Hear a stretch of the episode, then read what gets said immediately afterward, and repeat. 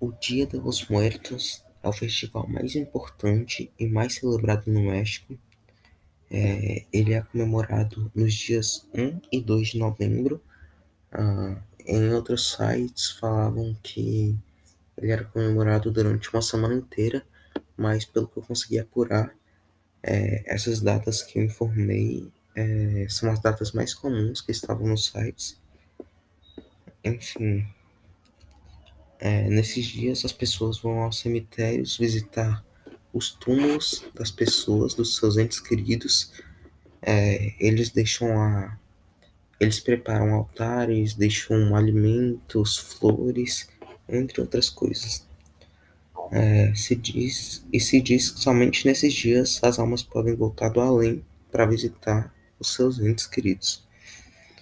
Hum, essa celebração tem origem indígena é, desde o tempo dos astecas e maias e inicialmente era comemorada no mês de agosto, mas aí quando os colonizadores chegaram, quando os colonizadores espanhóis chegaram, é, eles ficaram abismados com, com esses rituais que as pessoas faziam e eles resolveram mudar a data para o final de outubro início de novembro para tentar aproximar essa data, essa celebração do Dia de Todos os Santos e do Dia dos Mortos, finados, que é celebrado pelo catolicismo nos dias 1 e 2 de novembro.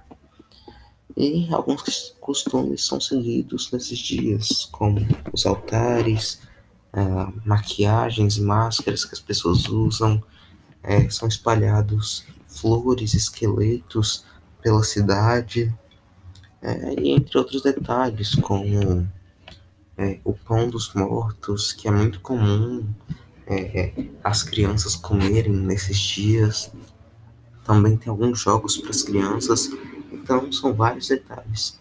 E é importante lembrar também que o Dia dos Mortos é celebrado dessa maneira só no México.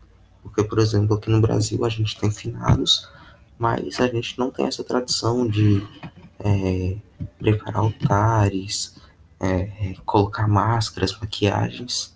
Enfim, é essa minha pesquisa. Espero que você tenha gostado.